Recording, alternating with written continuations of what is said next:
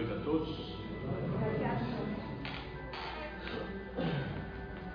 Nós estamos iniciando neste momento a preparação do nosso ambiente para os trabalhos da casa.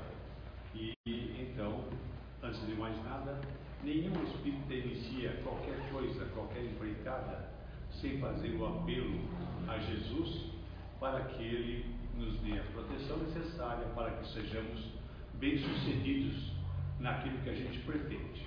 Então, gostaria que todos me acompanhassem, que nós vamos procurar nos encontrar com Jesus neste momento, trazendo do nosso coração o melhor sentimento que nós temos, direcionando esse sentimento para Jesus e pedindo a Ele, Jesus, Mestre amado e querido, nesta noite mais uma vez estamos reunidos em Teu nome, querido Mestre, reunidos na firme intenção de podermos obter da tua misericórdia e das tuas mãos dadivosas a bênção e a proteção necessária para todos aqueles que precisam. Todos aqueles que acorreram a esta casa esta noite, Jesus, somos todos necessitados. Necessitados de amparo, necessitados de ajuda, quer nas nossas atividades normais, quer problemas de saúde física, ou ainda que nós tenhamos sérios problemas do nosso coração, do nosso íntimo a serem resolvidos. Por isso, mestre, nós, reconhecendo a nossa insuficiência, a nossa fraqueza, nós nos valemos do teu amor para que pedir que, mais uma vez, abençoe a todos nós, nos dando o amparo necessário para que sejamos saindo daqui alegres e felizes. Que assim seja. Muito bem, gente. É, nós separamos para conversar com vocês essa noite a respeito de um, de um tema que pode até ter sugerido a alguém, mas que tema mais esquisito, né? Falar sobre festa junina, não é? num dia de preparação evangélica, num dia de preparação para o trabalho espiritual, mas é isso que nós pretendemos fazer, porque esse mês de junho é um mês de festa junina, né? E quer queira, quer não, todo mundo gosta. Ou não gosta, gosta. Gosta de, de comer as coisas diferentes que tem, gosta do movimento, alguns apreciam muito a música, não é? Então, a gente vai procurando, de alguma forma, verificar que as festas juninas, elas estão enraizadas já naquele conceito popular de uma festa popular. Mas de onde surgiu, de onde veio essa festa junina? Onde começou? As pessoas, a maioria, ignora isso aí. E é bom que a gente procure relembrar, não para que a gente faça nenhuma modificação, nenhuma mudança, não, mas para que a gente possa avaliar o que estamos fazendo, por que estamos fazendo. Então, na verdade, as festas juninas, elas têm origem pagã. Elas não são festas de igreja, religiosas, de nenhuma igreja e nem muito menos, é, no caso da igreja católica, que foi aqui, tem aqueles santos que são é, festejados neste mês de junho. É uma festa pagã. E essa festa pagã acontecia, por que que acontecia? Porque as pessoas reverenciavam quando era a época da, do plantio e a época da colheita. Então, era por esse motivo que se faziam grandes festas em honra aos deuses que patrocinavam, que protegiam não só o plantio, como também que as colheitas fossem abundantes. A gente vai encontrar isso, sem dúvida alguma, buscando as informações. E eram chamadas de festas juninas. Quando houve o advento do cristianismo, especialmente quando a Igreja Católica expandiu-se e começou a tomar conta das festas populares, tomar conta daquilo que a população fazia e gostava, ela começou a avaliar essas festas juninas e desagradava muito que fossem festas pagãs. Festejar a colheita, festejar, festejar o plantio, porque eram deuses pagãos. Mas aí então havia necessidade de se substituir aquilo que era uma festa pagã por uma festa cristã. Para que também não se perdesse, se caso fôssemos competir, se a igreja fosse competir com aquilo que já era costume, tradição na população, com certo ela teria grandes dificuldades e talvez as pessoas não aceitassem. Então é por isso que a gente começou a fazer a sua festa, só que em vez de se festejar o advento da, da, do plantio e da colheita, nós festejávamos, passamos a festejar alguns santos, alguns homens que foram canonizados, então se tornaram santos para a Igreja Católica. Ah, a gente pensa assim, poxa, mas é por isso então que nós chamamos de festa joanina, por causa de São João, não é? Na verdade, é, foi por isso mesmo. Quando se, a festa era junina, porque era feita em, de que forma? Era uma homenagem à deusa Juno. Juno era uma deusa pagã, uma deusa dos antigos. Mas então se chamavam de festas juninas. Com o advento das festas consagradas a esses três santos, que são Santo Antônio, o São João e o São Pedro, as festas passaram a ser chamadas de festas joaninas, por causa de São João. Joaninas. Essa festa joanina, ela começou a ser tão divulgada e atualmente no Brasil especialmente, é uma festa que em todos os lugares é, se pratica muito, se faz muito, muita festa que nós continuamos falando junina, não é? Mas nós voltamos a falar junina e substituímos o joanina por junina por quê? Por causa de junho. Então, como ela é que em junho, ela voltou a ser festa junina, não mais festa joanina. Mas as coisas não é, não é uma questão de nome. Qualquer nome que se desse estaria muito bem, não teria problema nenhum. Só estou dizendo essas coisas para a gente entender bem como essas coisas se mudam, se modificam ao longo do tempo e a gente às vezes não tem a percepção, não consegue entender por que, que isso acontece, não é? Muito bem. Então voltaram as festas juninas, mas consagradas então a esses três santos, que foram homens notáveis, homens notáveis na Igreja Católica. Se nós começarmos com Santo Antônio, por exemplo, nós temos o Santo Antônio, ele era português de nascimento. Gente boa, com certeza, né? Gente boa. Ah, não é por isso que eu chamo Almeida Silva. Né? Então, ah, era, era, era, era português, ele nasceu em Lisboa e ele depois ele vai mudar-se para Pádua, onde ele viveu uma grande parte do seu tempo, da sua vida. Só que a vida dele foi muito curtinha. Naquele tempo o pessoal morria muito cedo. O Santo Antônio morreu com 30 e poucos anos. Muito jovem, portanto.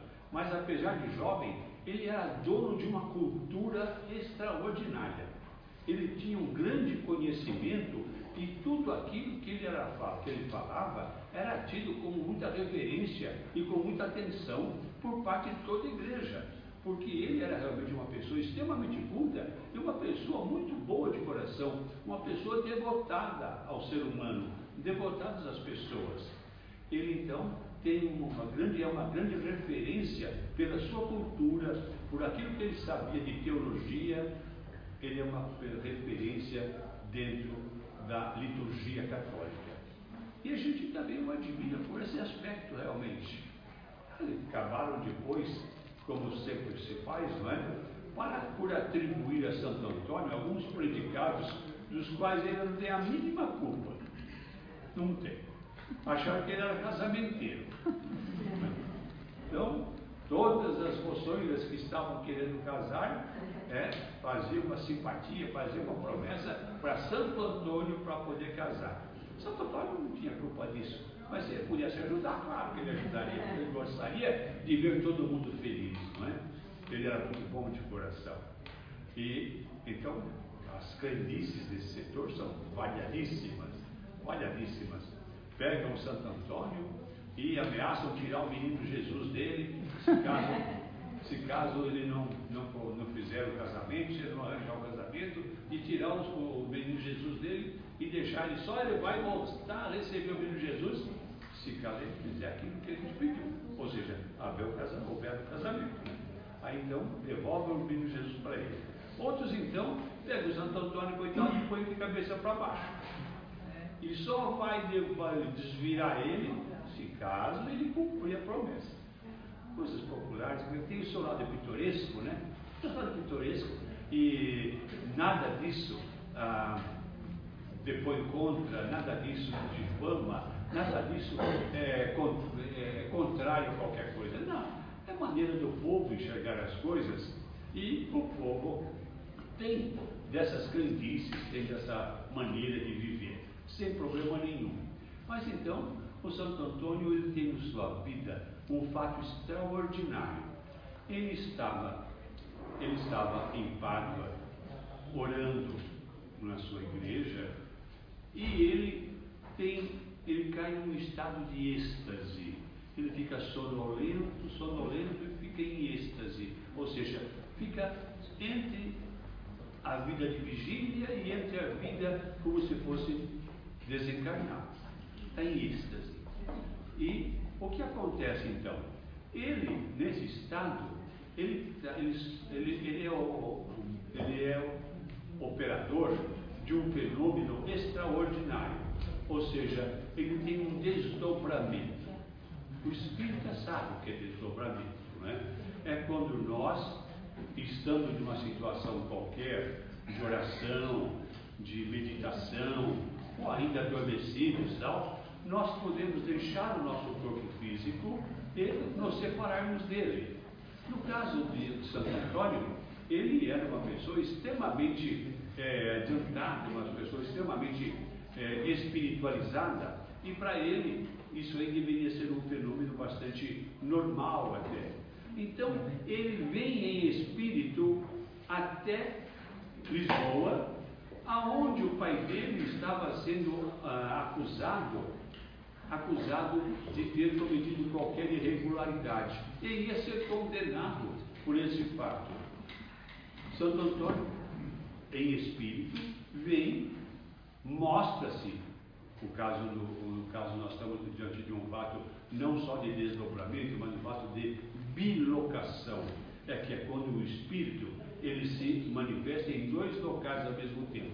Por exemplo, se um de nós estiver aqui mas se nós formos observados em algum outro lugar, fazendo qualquer coisa, nós estamos tendo um fenômeno de bilocação, ou seja, estar em dois locais simultaneamente. E a literatura espírita é muito rica nesses fenômenos e isso que pode parecer para as pessoas uma coisa extraordinária, absurda, até na verdade não é, está relatado por uma porção de pessoas que acontecem esses fatos. Eu não vou falar agora porque seria fugirmos um bocadinho do tema, mas o próprio Kardec cita, só citando um caso só, é, de uma Mademoiselle Saget. Essa Mademoiselle Saget, ela era professora em uma das escolas de Paris e ela lecionava, não sei que matéria, não sei se era música ou o que que era, mas ela lecionava então nos mosteiros. E ela acabava sendo dispensada do serviço, era mandada embora do serviço, por um fato que ninguém conseguia entender o que, que era. Ela se desdobrava. Se ela estava, por exemplo, escrevendo na lousa, os alunos viam ao lado dela uma outra Mademoiselle Saget escrevendo também. Ou seja, duas pessoas fazendo simultaneamente. Outra ocasião, as meninas, ela estando na, na, na sua mesa de trabalho, no entretida numa leitura, as meninas olhando pela janela, veem ela no jardim, mexendo com plantas, colhendo flores tal. Então isso também é um fenômeno de desdobramento. São fenômenos, é, não são tão raros assim. Acontece que quando, quando acontece isso, às vezes a gente não tem a sensibilidade, a perspicácia eficácia de é, verificar e de constatar o fenômeno. Eu tive algumas oportunidades de constatar fenômenos desse tipo. Mas isso aconteceu com Santo Antônio também. Então, lógico, isso foi considerado, foi considerado um milagre. Como é que ele podia estar em Pádua e estar se apresentando, defendendo o Pai em Lisboa? Então, isso seria um milagre. E isso mais para a igreja, mais do que um motivo de canonificação. E, com todos os méritos que ele tinha, acho que foi até adequado para ele ser canonizado. Né? Ah, mas veja o seguinte, que isso que Santo Antônio fez não é exclusividade dele. Isso acontece, como eu disse, com muitas pessoas. Com muitas pessoas. Mas as pessoas não sabem distinguir. Ah, eu vi tal pessoa, assim, assim e tal. Mas eu não estava lá, eu estava como? Então era muito parecido com você, quem estava lá.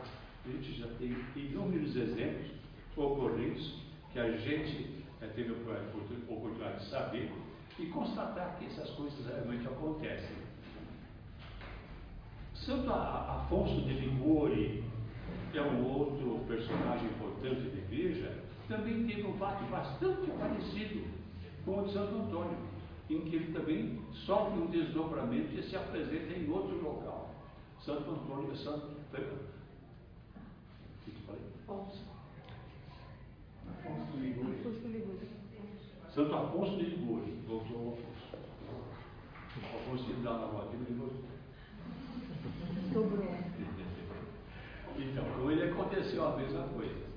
Então vocês vejam que bastante interessante. Né? Como a igreja está cheia de fenômenos mediúnicos, não só a igreja, nas igrejas evangélicas, em todo lugar, onde, mesmo naquelas pessoas que não acreditam em nada, não, eu não acredito em Deus, não acredito em Espírito, não acredito em nada, mesmo elas têm fenômenos de ordem mediúnica que acontecem com elas. Só que elas não acham, acham que é uma instante de, uma, de loucura. Não é, isso não é possível. Não tem cabimento isso, então eu não aceito isso dessa forma. E passa por cima do fato, sem dar a importância a esse fato. Ah, o que acontece então? Nós vamos verificar que o Santo Antônio, o Santo Antônio foi essa figura extraordinária que está sendo homenageado até hoje é, nos dias atuais. E é uma criatura extrema, um santo extremamente simpático para cá entre nós. Né? É, além do Santo Antônio, nós temos também São João.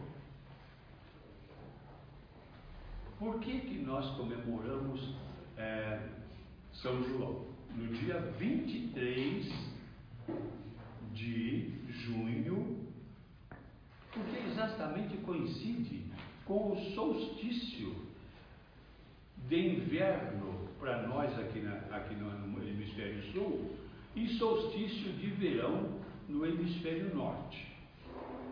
Para que a gente entenda o que é solstício, solstício é o seguinte, é, a Terra ela tem uma inclinaçãozinha, tem uma inclinação de 23 graus mais ou menos, né? E o Sol irradia sobre a Terra. Quando a Terra está neste lado, aqui, e está no lado do Sol, por causa da rotação, da translação que ela faz em torno do Sol, ela tem época que ela está assim, tem época que o Sol está aqui, ela está do jeito contrário. É por isso que existe tanto no hemisfério norte como no hemisfério sul. Mas quando ela passa, quando o observador, o Sol passa na altura do Trópico de Câncer, que é no hemisfério norte, ou de Capricórnio, que é no hemisfério sul, o que, que, nós, o que acontece? Nós estamos exatamente no dia 23 para nós aqui, né, do hemisfério sul, estamos e no Trópico de, de Capricórnio, nós estamos no solstício de inverno. Então nós estamos entrando na na primavera. Depois, quando nós passarmos, aí vai nascer as flores, elas vão se transformar em fruto.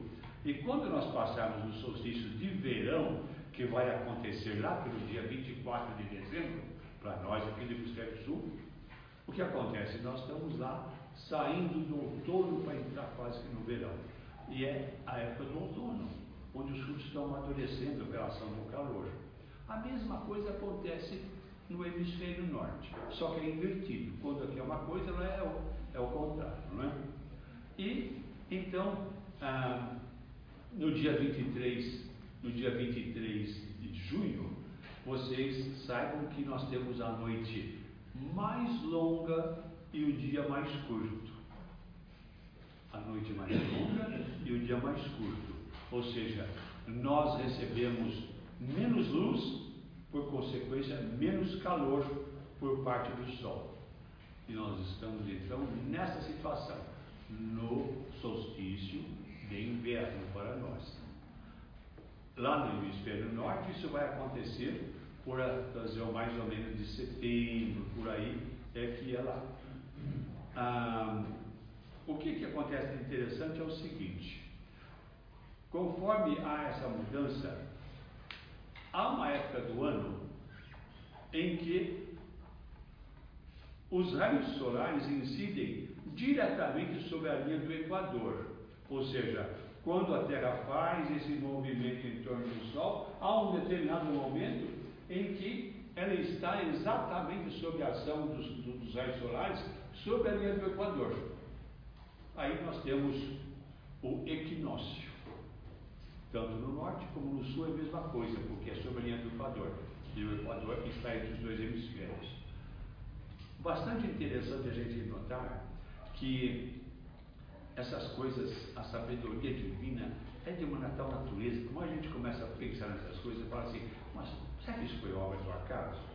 Será que chegou um gaiato lá, pô, não, eu vou essa inclinaçãozinha para a terra? Ou será que isso é uma obra divina, obra da sabedoria divina? Se não houvesse essa inclinaçãozinha da terra, nós não teríamos as estações do ano. Não tendo as estações do ano, o lugar que fosse verão ia ser verão sempre, onde fosse inverno ia ser inverno sempre. Então vocês viram que nós não teríamos a possibilidade de vida praticamente na Terra. Porque a região do Equador seria tão tórrida que não se poderia viver. E a região de uma certa latitude para cima seria tão fria que não seria possível viver. Então a sabedoria divina é extraordinária, né? E fico perguntando, mas por que ela não é retinha, né? ela é essa inclinadinha assim, né?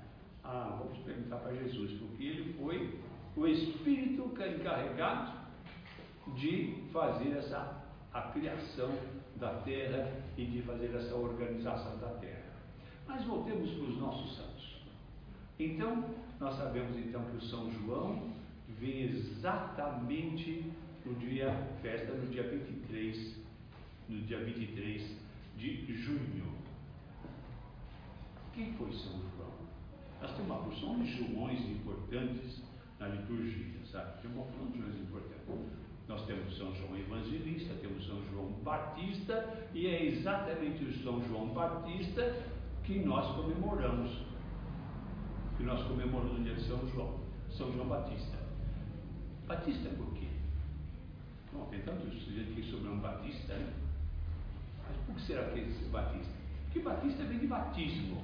E São João, e, e o São João Batista, no caso, ele é, fazia toda a sua pregação tentando mudar a mentalidade das, das pessoas para que elas se tornassem, se modificassem e preparassem a vinda de Jesus para a terra. A vinda de Jesus que viria nos trazer novas informações, reformular aquelas coisas que estavam esquecidas e fazer com que a gente estivesse naturalmente voltado para algumas coisas que a humanidade tinha esquecido, ou seja, o amor ao próximo, a humildade, tanta coisa boa, a caridade, tudo isso está contido nos evangelhos, nos evangelhos, né?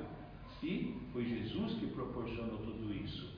Então foi de extraordinária importância para toda a humanidade essa vinda de Jesus. Mas para que Jesus tivesse o caminho preparado, foi a vinda de, de, de São João Batista I que veio preparar. Na vinda de São João, nós temos talvez uma das provas maiores da reencarnação, que naturalmente ah, pessoas de outras religiões passam por cima disso, não tomam muito conhecimento. Mas, o que aconteceu certa vez? Certa vez Jesus estava com os seus discípulos e perguntou para eles, né? É, quem você, mestre, alguém perguntou para ele, mestre, quem, quem, que, não, ele perguntou para os discípulos, quem dizem que eu sou? Mestre, alguns dizem que você é São João Batista, aliás, você é, uma, é Elias, que você é um profeta, um profeta, tudo isso diz a seu respeito. Mas não está dito, mestre, que Elias tinha que vir antes de você, para que depois você viesse. Pedro, Pedro dos apóstolos, era o que mais tinha liberdade com Jesus. O que mais tinha liberdade com Jesus. Ele, por vezes, ele confrontava Jesus em algumas coisas, sabe? Algumas coisas. Uma das vezes que ele foi, que fez esse confronto com Jesus, foi quando Jesus estava prevenindo, prevenindo aos seus discípulos que ele ia passar por toda aquela série de sofrimento, e passando por aquela série de sofrimento, que ele ia também ter que partir uma coisa e outra, que ele ia ser hum, martirizado, aquela coisa toda. Aí Pedro fala assim: livra-te, Senhor, de que tais coisas te aconteçam. Aí Jesus fala assim: Afasta-te de mim, Satanás, porque sois para mim pedra de tropeço. Olha só, Jesus chamou Pedro de Satanás. Né? Afasta de mim, Satanás, porque sois para mim pedra de tropeço. Ou seja, ele naquele momento dizia: Pedro, você está atrapalhando a minha missão, Pedro. Se manca, né? Toma cuidado com o que está falando, você não sabe o que está falando. Mas o interessante é o seguinte: então Jesus fala, pergunta para Jesus: Não está dito que Elias tinha que vir antes de você, antes do Messias? Jesus fala assim: estava e é verdade. Só que Elias já veio e vocês não o conheceram, muito pelo contrário. Vocês fizeram com ele todo tipo de maldade e o mataram. Ele se referia a João Batista, porque João Batista tinha sido realmente é, perseguido e havia sido devorado para que pudesse é, ser servida, foi mostrada a sua cabeça para Salomé e, a, e a, para Salomé diante da dança que ela fez diante do imperador. Então, ele falou assim: Elias já veio, mas vocês não conheceram. E está textualmente escrito na Bíblia. E os discípulos entenderam que ele se referia a João Batista. E os discípulos entenderam que ele se referia a João Batista. Ora, se, ele, se João Batista era o Elias que tinha voltado, e João Batista era uma pessoa de carne e osso, como nós todos, então ele era a reencarnação de Elias. E as pessoas ficam perguntando assim, mas como é? Onde é que na Bíblia tem uma prova da reencarnação, não é? Está cheio, não é só essa, tem um monte de prova de reencarnação na Bíblia. Mas essa aí é muito interessante, porque é Jesus que fala, né? Ele já veio e vocês não o conheceram. Fizeram dele aquilo que vocês quiseram. Então a reencarnação está afirmada na presença de João Batista. João Batista, então, é aquela criatura que nós ah, aprendemos a gostar, porque ele vem e é de uma humildade tremenda. Quando Jesus chega para ser batizado, ele vem e pede para que João Batista o batize. João Batista pede, pelo amor de Deus, não posso fazer isso, né? Eu não sou digno de desatar as tuas, as suas sandálias. Olha, eu não sou digno de desatar as suas sandálias, quanto mais batizá-lo. O que, que Jesus fala para ele? Deixa por agora, João. Deixa por agora. João, vamos satisfazer os costumes, vamos satisfazer os hábitos que tem. Nós dois sabemos que não é assim que a coisa funciona, mas não podemos falar isso para todo mundo porque a pessoa não tem capacidade para entender isso. E não tinha mesmo, não tinha mesmo. Porque Nicodemos, quando foi visitar Jesus para perguntar, mestre, o que é necessário que eu, para que eu seja salvo? Que é necessário nascer de novo. Mas como, mestre, se eu sou um homem velho, posso voltar ao ventre da minha mãe e nascer de novo? E Jesus coçou a cabeça, mas Nicodemos, se eu estou te falando das coisas mais simples e você não entende, como é que vamos sair se eu tiver que falar de você das coisas do mundo espiritual? Aí você não vai entender nada mesmo, Nicodemos. E Nicodemos era doutor no, na, no Sinédrio, era doutor em Israel. E ele não compreendia, então a população muito menos, né? Se hoje, nos nossos dias, para muitas pessoas falar em reencarnação, a pessoa vai dizer, o que é isso? Eu não acredito nisso. Não acredito nisso. Acredito na palavra de Deus. A palavra de Deus, a Bíblia. Está na Bíblia escrito. E a pessoa não enxerga. Então é difícil. Não é? Está escrito na Bíblia, é só ler. E não é só esse fato, tem uma porção de outros que comprovam. Bem, voltemos aos nossos salmos. Porque o relógio está caminhando serenemente. E se eu cumprir o horário, nunca mais me deixo falar. É, então o que acontece? Depois em São Pedro, né?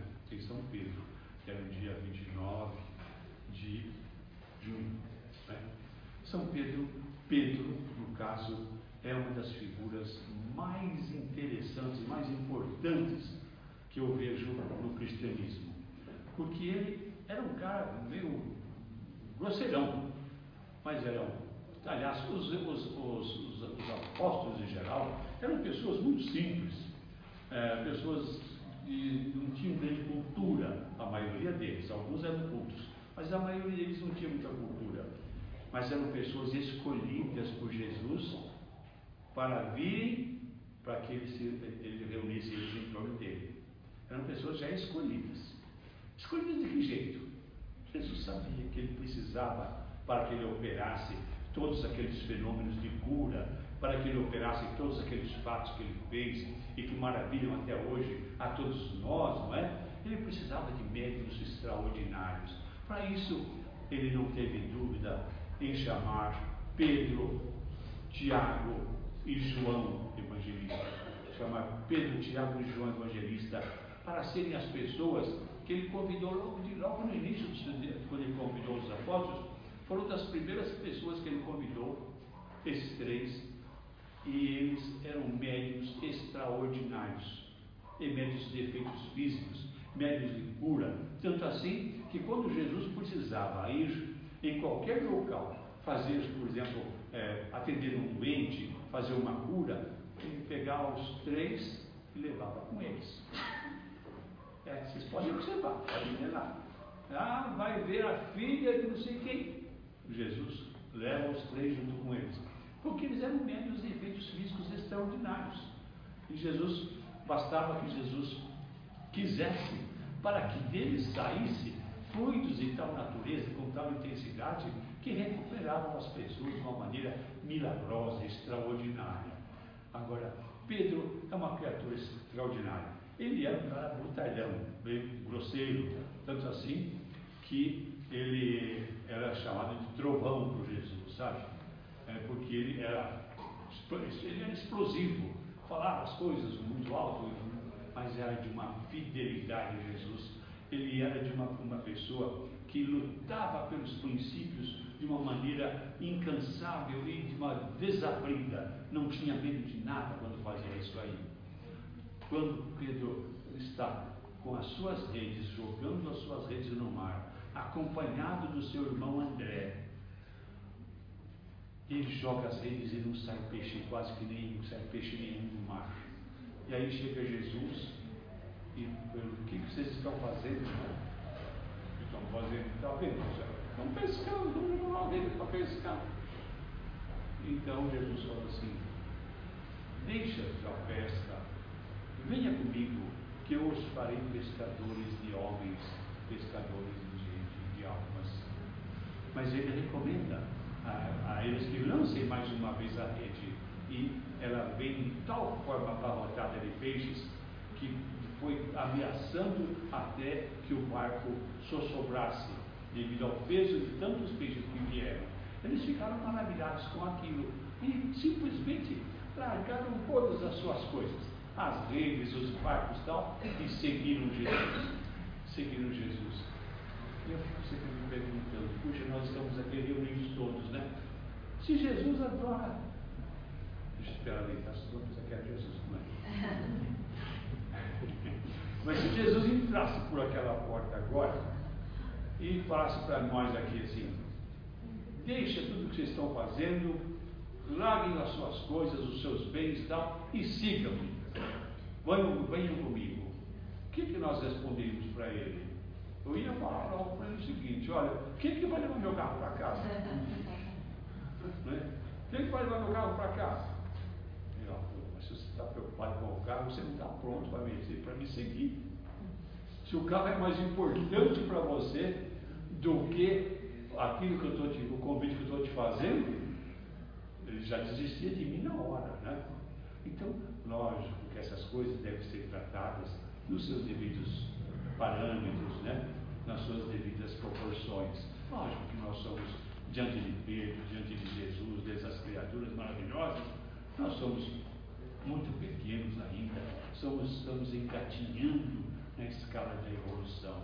Mas então a gente se conforma com isso, mas sabendo que houve, houveram esses homens com essa natureza, com essa capacidade de amar, de servir, a gente se sente encorajado para fazer até um pouquinho que seja. A gente pode fazer um pouquinho. Esse pouquinho, como é que a gente faz? É sendo um bom chefe de família, sendo uma boa mãe, sendo uma pessoa correta, uma pessoa que serve os seus semelhantes, uma pessoa que não explora ninguém, uma pessoa, enfim, que pode ser contada entre os discípulos de Jesus.